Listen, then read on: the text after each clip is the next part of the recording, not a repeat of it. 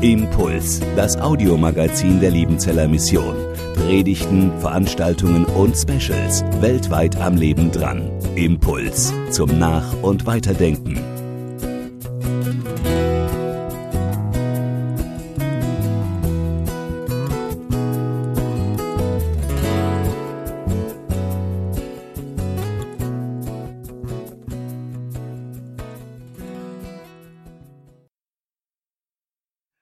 Gemeinde, ich liebe Rekorde.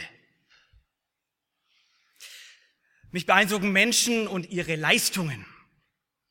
Wenn ich beispielsweise in das Guinness-Buch der Rekorde blicke und mir anschaue, was Menschen alles leisten und was, wozu sie imstande sind, dann staune ich, wie man so schön sagt, Bauklötze. Zu welchen Leistungen der Mensch fähig ist. Und zu Beginn dieser Predigt möchte ich Ihnen zwei fromme Weltrekorde vorstellen. Die längste Predigt aller Zeiten. Der US-Amerikaner Zach Zehntner mit 31 Jahren hat den Guinness-Buch Weltrekord für die längste Rede gebrochen. Der Pastor entschied sich dazu, seine Predigten, es waren glaube ich 50 Stück an der Zahl, als Grundlage zu nehmen. Die Marathonpredigt dauerte 53 Stunden und 18 Minuten. Keine Sorge, ich habe heute Morgen keine Ambitionen, diesen Rekord zu schlagen. Ein zweiter Weltrekord. Die längste Pilgerreise der Welt. Arthur Blessed, er ist 74 Jahre alt oder jung, geht noch immer mit seinem Kreuz, ein drei Meter langes Kreuz, von Land zu Land und erzählt von Jesus. Seit 1969 ist er unterwegs. Nun erscheint er im Guinness-Buch der Rekorde für die längste Pilgerreise der Welt mit seinem drei Meter langen Kreuz habe er 323 Nationen und Inselgruppen durchquert. Beachtlich, nicht wahr? Was diese zwei Herren da geleistet haben. Leistung, das ist das Stichwort auch für heute Morgen. Leistung, Leistung, Leistung. Wir leben ja in einer Zeit, in der Leistung großgeschrieben wird. Das Geleistete, das, was Menschen leisten und möglich machen. Leistung zählt, Leistung bringt Kohle, Leistung definiert Erfolg und nicht selten definiert Leistung auch meinen Wert und meine Identität. Wir sprechen dann von Leistungsgesellschaft, Leistungsdruck, Leistungsbereitschaft, Leistungstieren, Leistungsträgern und so weiter und so fort. Auch an der Hochschule und an der ITA werden Klausurleistungen in Notenform vergeben. Manche Firmen bezahlen nach der Arbeitsleistung ihrer Mitarbeiter. Fußballspieler bekommen Zusatzleistungen, wenn sie ein Spiel gewonnen haben. Wahrscheinlich die Spieler von Leverkusen gestern, die den FC Bayern geschlagen haben. In Vorstellungsrunden, wenn Sie da mal aufpassen, wird interessanterweise sehr oft auch betont, was man so alles macht und was man schon geleistet hat. Wir betonen gerne das, was wir können und haben, nicht wahr? Was wir uns vielleicht auch erarbeitet haben. Dabei steht es Schaffer, das schwäbische Schaffer, sehr gerne im Mittelpunkt. Und gestresst sein gehört heutzutage ja fast schon zum Statussymbol.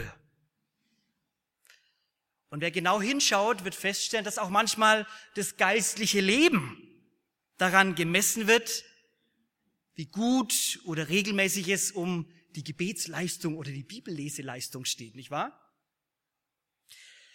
Selbstverständlich werden wir nach Leistung beurteilt und bewertet. Wir können uns da auch gar nicht rausnehmen in dieser Gesellschaft. Und dass das für Druck sorgt, steht außer Frage. Viele junge Menschen leiden an diesen Folgen der Leistungsorientierung und werden statistisch gesehen psychisch krank. Viele ältere Menschen leiden daran, wenn sie auf einmal nichts mehr arbeiten und leisten dürfen oder können. Geht auch manchen Jungen vielleicht schon so. Heutzutage lautet das Grundgesetz der modernen Kultur, du bist, was du tust. Und das, liebe Geschwister, ist unheilsam und sogar gefährlich. Denn der Mensch ist immer mehr als die Summe seiner Leistungen, als das, was er vollbringt und fabriziert. Deswegen braucht es für heute Morgen einen heilsamen Leistungsdruckausgleich. So würde ich das mal formulieren. Eine Blickrichtung weg von uns, von dem, was wir tun, was wir machen, was wir können und leisten und ein Blick auf das, was Gott leistet, was er tut, was er schenkt, was er getan hat und auch tun wird in Zukunft. Keine Menschenleistung, sondern Gottes Leistung. Und so eine schöne Veranschaulichung, da dient und zählt unser heutiger Predigtext, der uns vorgegeben ist. Er beschreibt uns das Handeln und Wirken Gottes und wirklich den Blick, die Blickrichtung weg von uns. Es geht also heute Morgen um Gottes Megaleistungen und um seine Weltrekorde, nicht um die, die Menschen haben. Und Paulus, der Missionarsleistungsträger, der beginnt den Brief im ersten Korinther mit den folgenden Worten. Ich lese nach der neuen Genfer Übersetzung. Jedes Mal, wenn ich für euch bete, danke ich meinem Gott für die Gnade, die er euch durch Jesus Christus geschenkt hat. Durch ihn hat er euch in jeder Hinsicht reich gemacht.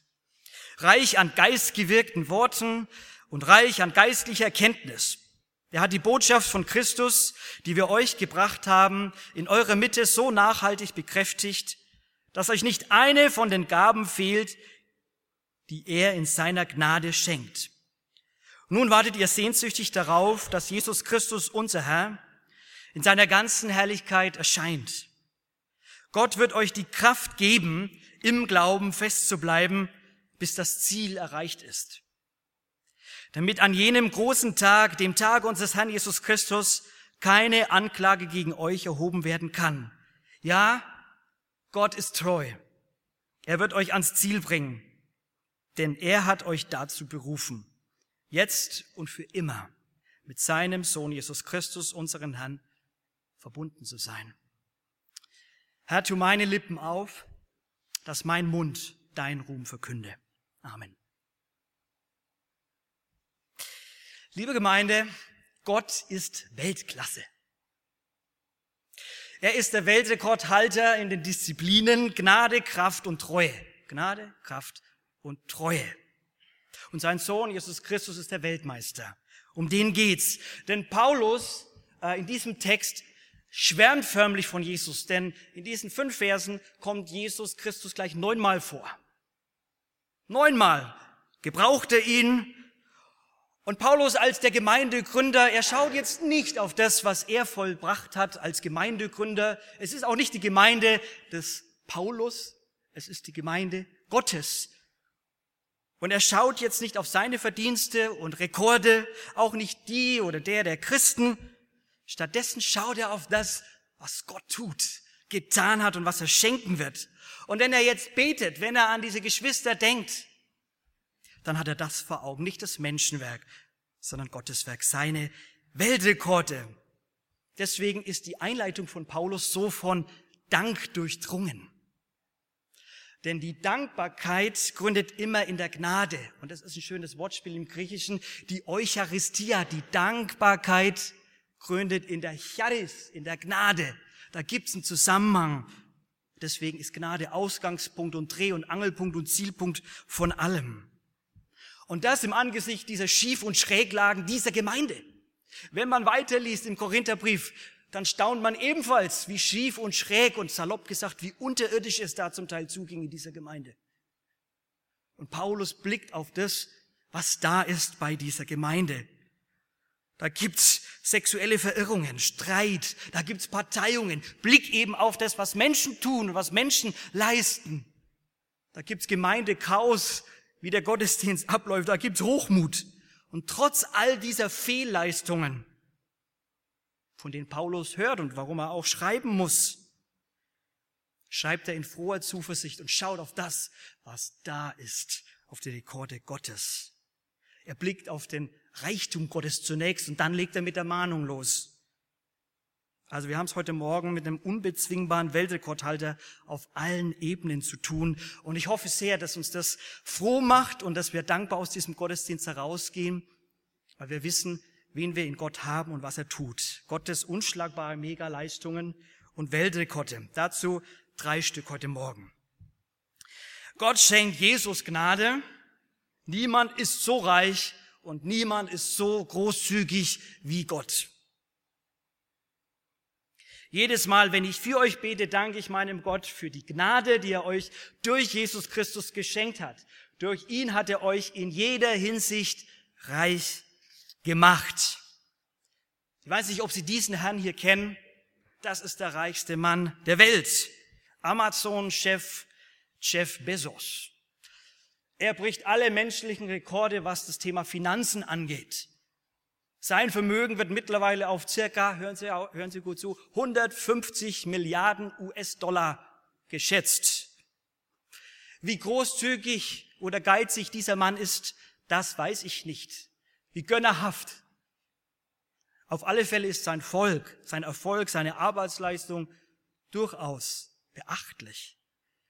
Aber Gottes Weltrekord dagegen in Sachen Reichtum sieht anders aus.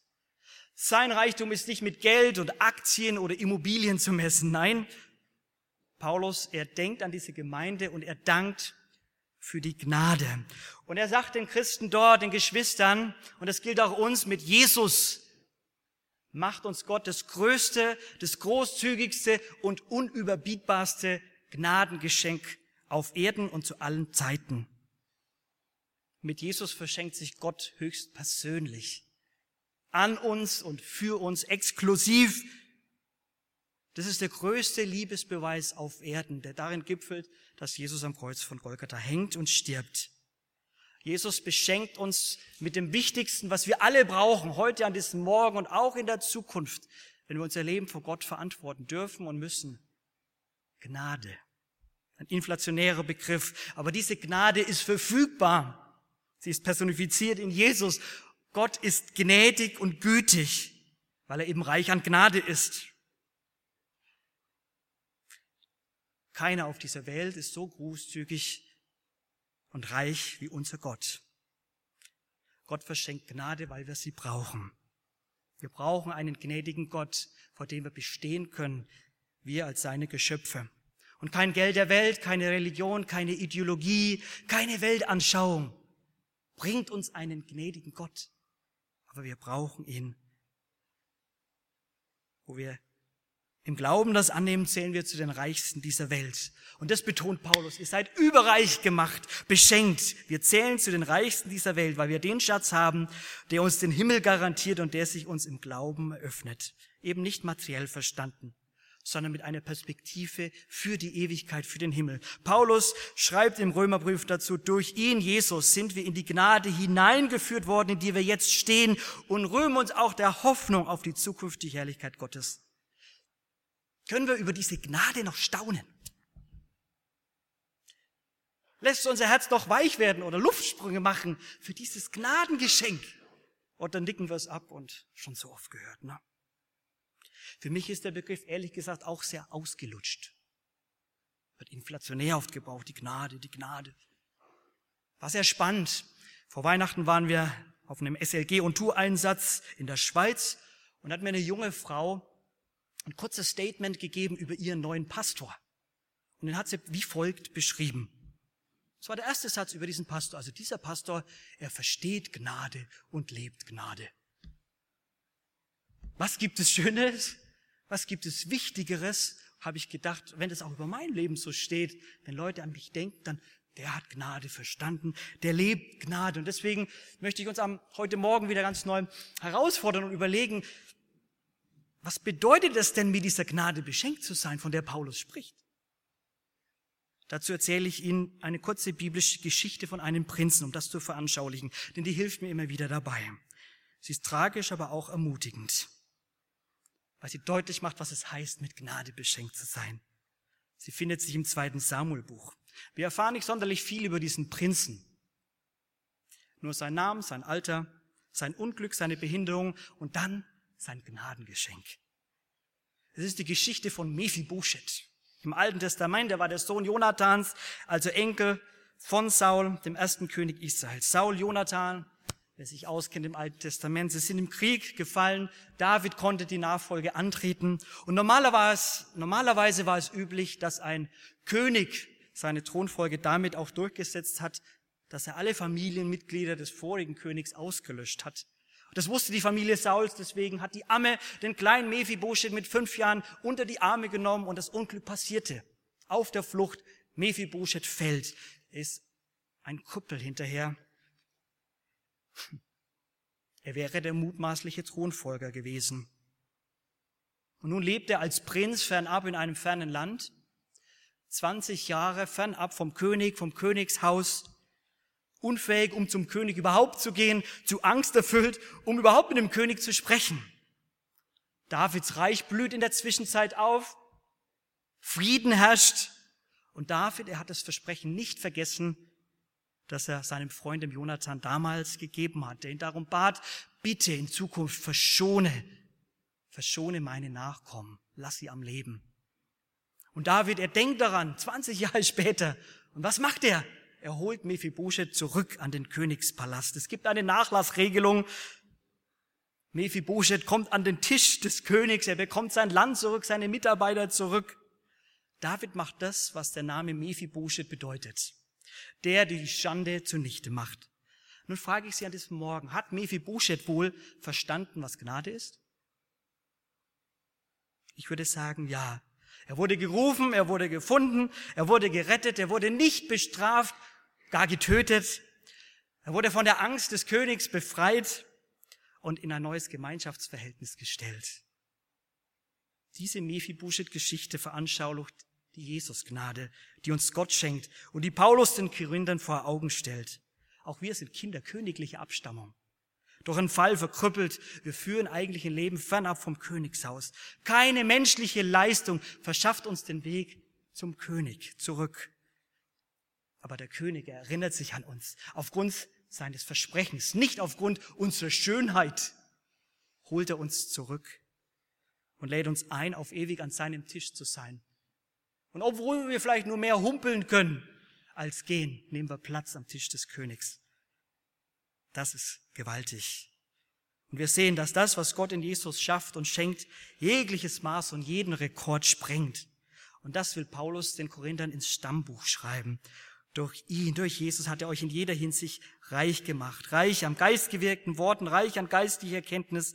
Er hat die Botschaft von Christus, die wir euch gebracht haben, in eurer Mitte so nachhaltig bekräftigt, dass euch nicht eine von den Gaben fehlt, die er in seiner Gnade schenkt. Ja, diese Korinther, sie waren reich mit dieser Gnade, reich an Gaben und diese Gnade, diese Charis, konkretisiert sich dann auch in Charismen, in Gnadengaben, in Gaben. Und da gab's reichlich. Da fehlt es bei den Korinthern nichts. Wenn man dann später in den Kapiteln liest, wow, die waren geistbegabt. Da haben sie aber auch ordentlich gestritten darüber. Nichts hat gefehlt. Geistgewirkte Worte, geistliche Erkenntnis. All diese Gaben, sie dienen zur Erbauung der Gemeinde. Sie waren hochgeschätzt und reichlich vorhanden, aber auch missverstanden. Aber Paulus will letztlich den Christen sagen und zeigen, alles, was ihr seid, alles, was ihr habt, alles, was ihr könnt, verdankt ihr letztlich der Gnade, nicht euch selbst. Ein frommes Schulterklopfen hat keinen Platz, ist irrsinnig, ist deplatziert. Es gibt keinen Grund, hochmütig zu sein. Auch wir nicht. All das, was wir sind, was wir haben, so wie wir da sitzen, verdanken wir doch nicht uns selbst. Das verdanken wir unserem Herrn und Gott und seiner Gnade. Paulus selbst hat es im zweiten Korintherbrief mal auf den Punkt gebracht. Er hat gesagt, durch Gottes Gnade bin ich, was ich bin. Punkt. Durch Gottes Gnade, nicht durch Zufall, nicht ein Opfer der Vergangenheit. Durch Gottes Gnade bin ich, was ich bin. Von daher den Reichtum in Korinth, auch unseren Reichtum in Anführungszeichen in unserem Leben, ist nie nur eine Eigenproduktion, nie nur eine Eigenleistung. Nein, es ist immer Geschenk Gottes. Auch dass die Gemeinde gewachsen ist, dass sie gegründet wurde. Es geht nicht auf das Konto der hochgeschätzten Geistesgaben der Korinther oder ihre subjektiven Glaubenserfahrungen. Auch nicht das, was Paulus getan hat sondern das, was Gott gewirkt und geschenkt hat. Das ist es, was Paulus auch sagen will, ganz am Anfang. Was wir sind als Familien, als Persönlichkeit, als Gemeinde, auch als Missionswerk hier, ist letztlich geschenkt und Gnade. Gott macht uns gnädig. Wer Gnade empfangen hat, verweist immer auch auf den Gnadengeber. Wer das geschmeckt hat, Gnade, der verweist auch auf den, der Gnade gibt und der Gnade ist. Vergangene Woche waren wir auf Dienstreise in Japan und ich habe mich mit einem Missionar unterhalten, der schon viele Jahre dort in Japan ist. Und er erzählt so ganz offen und sagt, Eigentlich bin ich überhaupt keine personorientierte Persönlichkeit. Mir fällt es schwer sogar, auf Leute zuzugehen und mit ihnen überhaupt zu reden. Aber ich konnte jetzt schon die dritte Gemeinde in Japan gründen, weil Gott es immer wieder geschenkt hat, dass zur rechten Zeit Mitarbeiter da waren, zur rechten Zeit sich Leute in die Gemeinde verlaufen haben. Und er hat gesagt, es ist ein Geschenk und die Gnade Gottes. Und darüber musste ich froh werden und danken, weil ich gedacht, wow, dieser Missionar, er verweist auf den Gnadengeber. Er hätte auch ganz anders ein bisschen prallen können. Drei Gemeinden schon gegründet. Nein. Er verweist auf den Gnadengeber. Das Zeugnis der Jesusgnade. Und wir sehen aber auch, ähm, trotz dieser geschenkten Jesusgnade bleibt vieles unvollkommen. Auch in unseren Reihen, auch in unserem Leben. Auch für diese Korinther, wo alles so in Fülle da war. Paulus erwähnt und schreibt auch hier, euer Dasein ist vom Warten begleitet. Nun wartet ihr sehnsüchtig darauf, dass Jesus Christus, unser Herr, in seiner ganzen Herrlichkeit erscheint. Erst die Wiederkunft von Jesus bringt letztliche Vollendung und Vollkommenheit. Und bis dahin müssen wir uns auch als Gemeindeglieder, als Kinder Gottes, ich sag's mal so, mit der Begrenztheit des menschlichen Daseins immer wieder herumschlagen. Wir sind noch nicht im Himmel. Das kommt noch. Wir warten darauf noch. Von daher, jeder einzelne von uns sollte nicht vergessen, Du bist beschenkt mit Gnade. Auch an diesem Morgen. Freu dich daran. Staune neu darüber. Gnade ist genug.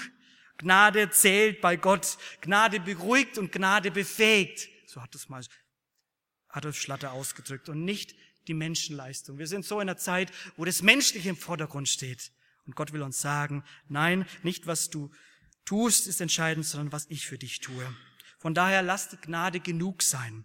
Auch wenn du denkst, du leistest nicht genug in der Gemeinde.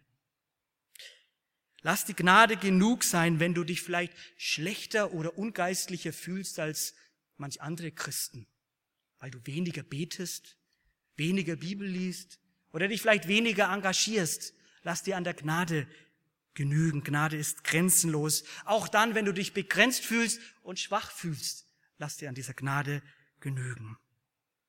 Gott schafft diesen Lebensraum, in dem wir einfach sein dürfen. Sein dürfen. Sein. Nicht tun. Das ist Weltklasse. Bevor wir zum zweiten Weltrekord Gottes kommen, schauen wir zunächst auf einen weiteren Weltrekord eines bayerischen Kraftklotzes. Dieser junge Mann hier, ich komme aus Bayern, von daher muss ich einen Rekord aus Bayern bringen. Oliver Strümpfe hat im September 17 einen neuen Weltrekord im Bierkrugtragen aufgestellt. Er ist Berufskellner und er hat eine Strecke von 40 Metern mit sage und schreibe 29 Bierkrügen, Maßkrügen über die Ziellinie gebracht. Das Gewicht 70 Kilo. Ist schon erstaunlich, na, was dieser Oliver zu tragen vermochte oder vermag und wie er sie über die Ziellinie gebracht hat. Ich sage, Gott ist größer, Gott ist stärker. Das stellt auch Paulus fest, denn er sagt hier in diesen Versen, Gott gibt Glaubenskraft, keiner ist so stark.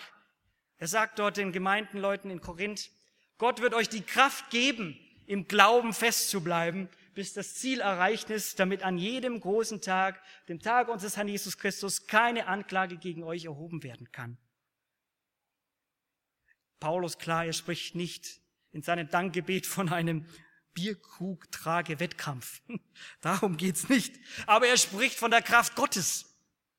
Von der Kraft Gottes, äh, die er den Christen zur Verfügung stellt, die er uns zur Verfügung stellt. Gottes Kraft befähigt uns dazu, liebe Geschwister, dass wir am Glauben festhalten können und dass wir das Ziel erreichen. Es ist nicht so, dass wir die Ärmel hochkrempeln und wir Kraft haben und Stärke haben, um ans Ziel zu kommen. Paulus sagt, vergiss das. Es ist die Kraft Gottes, die dich dazu befähigt. Am Glauben festhalten. Es ist nie unsere Willenskraft, es ist seine Kraft, aus der wir leben. Denn wir sind viel zu schwach und viel zu orientierungslos, viel zu hilfsbedürftig, um uns von uns selbst heraus an Gott festzumachen. Gott macht sich an uns fest. Und deswegen ist und bleibt, so die Botschaft dieses Textes, selbst der Glaube an Gott ein Geschenk. Das ist Weltklasse. Selbst der Glaube ist ein Geschenk. Wir bleiben in allem die Angewiesenen, immer auch die Empfangenden. Und das ist gut so. Wir können Jesus mit unseren eigenen Kräften nur ungern oder schwer folgen. Von daher nicht wir halten uns an Gott fest, sondern Gott hält uns, hält sich an uns fest. Schönes Zitat sagt, es sieht so aus, als ob wir mit unserem Dienst Gottes Gegenwart halten. In Wirklichkeit hält uns Gott durch den Dienst in seiner Gegenwart. Auch dann, wenn wir uns einsetzen für ihn. Gott hält uns auch im Dienst in seiner Gegenwart. Das ist Gottes Megaleistung. Keiner hält so fest wie er. Keiner festigt uns in dieser Zeit des Wartens, in dieser Zeit des Unterwegsseins. Er festigt uns. Er gibt uns festen Grund unter den Füßen, damit wir bestehen können. Paulus spricht hier von dem Tag des Herrn. Auch im Alten Testament ist das der vergangene, gegenwärtige oder das zukünftige Handeln Gottes. Meist ein Gerichtshandeln, das er an Israel und auch an den Völkern vollzieht. Paulus betont, dass Christus dafür Sorge tragen wird, dass die Christen an diesem Tag ohne Tadel, ungescholten bestehen können. Das ist Weltklasse. Menschen, denen Gott nichts mehr dann vorzuwerfen hat. Dazu bekräftigt uns Gott. Er lässt uns nicht los, er lässt uns nicht fallen. Menschen können das. Menschen können uns fallen lassen. Menschen können auch nur begrenzt halten. Menschen können nur begrenzt mitgehen. Vor allem dann, wenn es ums Leben und dann auch, wenn es ums Sterben geht. Gottes Hand dagegen, sie hält fest. Sein Arm ist nicht zu kurz, um uns zu helfen oder zu retten, darauf ist Verlass. Herr, weil mich festhält, deine starke Hand vertraue ich wohl. Er ist stark genug, er hält mich. So wie es hier auch auf diesem Autobahnschild mal zu sehen war, Autobahnplakat, Gott, ich halte dich. Gott, gut zu wissen. Gott bringt mich auch ans Ziel, auch durch die Nacht. Das erlebte auch Julie Katharina von Hausmann. Ich habe kein schönes Bild gefunden, es schaut etwas grimmig auf diesem Bild, aber sie lebte von 1826 bis 1901. Sie verliebt sich in einen Pastor, einen Missionarskandidaten, der schon mal nach Afrika vorausreist. Er baut ein Häuschen. Julie soll sich um die Wiesen kümmern und dann nachreisen, wie es damals auch bei Liebenzell oder in Liebenzell gute Sitte war. Es klappt, sie reist aus, aber mit dem Schiff, sie kommt an und sie trifft ihren Verlobten nicht, sondern nur den Missionsleiter, der ihr mitteilen muss, vor drei Tagen sei ihr Verlobter verstorben an einer Seuche. Sie kann nur noch zum Grab gehen. Und das Interessante ist, diese Julie Katharina von Hausmann,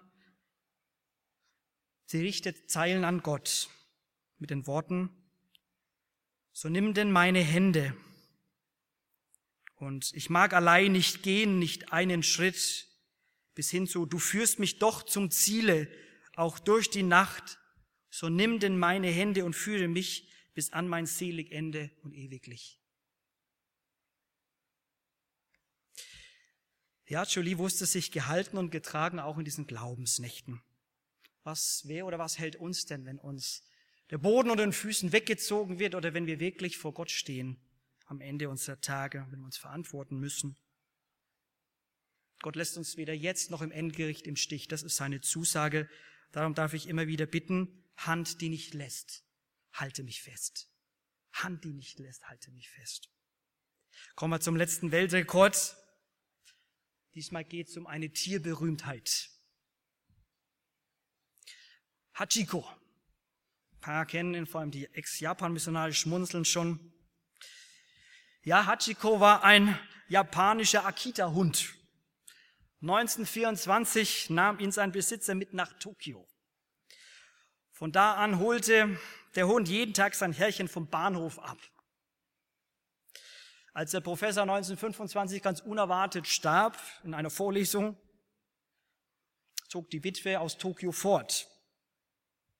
Dieser Hachiko wurde Verwandten gegeben und übergeben, aber er hat sich losgerissen und von dort aus kam er jeden Tag immer und immer wieder an den Bahnhof und wartete auf sein Herrchen, obwohl er schon verstorben war, auch über den Tod hinaus sozusagen, um auf sein Herrchen zu warten.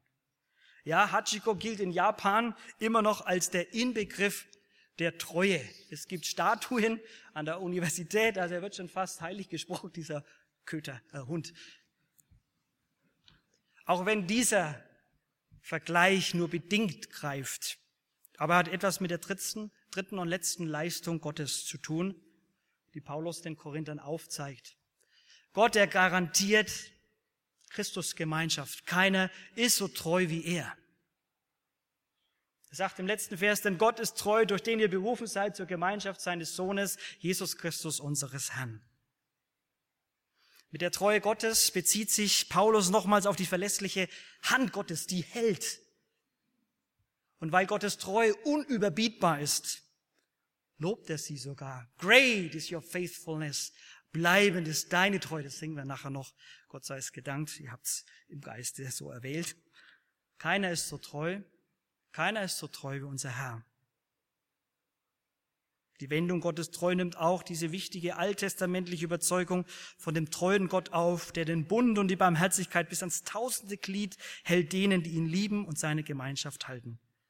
An seiner Treue hängt auch unsere Berufung. Gemeinschaft mit Jesus zu haben.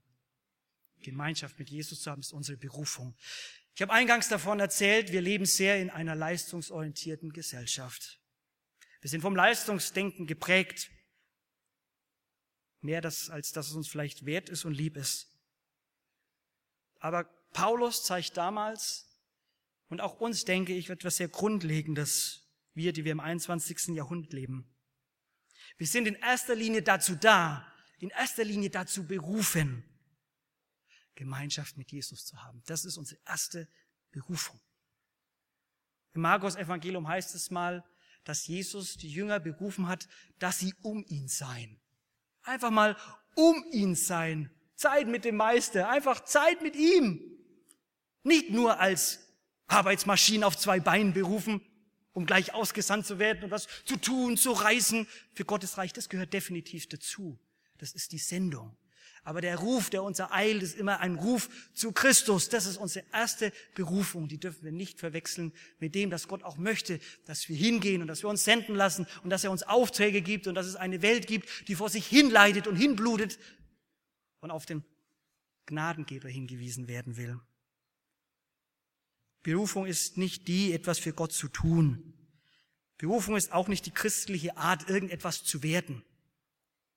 Berufung ist Nachfolge von Jesus. Dazu sind wir da, bei ihm zu sein, mit ihm zu sein, aus ihm heraus unseren Wert definieren. Ist die Gemeinschaft mit Jesus, aus dem Sein. Daraus erwächst Identität, Stärke, Vollmacht. Wer Jesus folgt, setzt sich seinem Einfluss aus. Und diese Gemeinschaft garantiert uns Gott in seiner Treue. Das ist absolute Weltklasse, liebe Geschwister. Also, lasst uns heute an diesem Morgen Gott für seine unschlagbaren, unüberbietbaren Megaleistungen und Weltrekorde in den Disziplinen Gnade, Kraft und Treue danken. Und dabei wirklich nicht vergessen, wir sind nicht das, was wir tun, nicht das, was uns gelingt, nicht das, was wir leisten, sondern wir sind das, was Gott für uns getan hat, was er tut und was er tun wird. Seine Leistung zählt, seine Leistung reicht aus. Halleluja. Amen. Impuls ist eine Produktion der Liebenzeller Mission. Haben Sie Fragen? Würden Sie gerne mehr wissen? Ausführliche Informationen und Kontaktadressen finden Sie im Internet unter www.liebenzell.org. Die Liebenzeller Mission produziert ebenfalls das Fernsehmagazin Weltweit am Leben dran. Informationen zur Sendung und zum Empfang gibt es unter www.weltweit-magazin.de.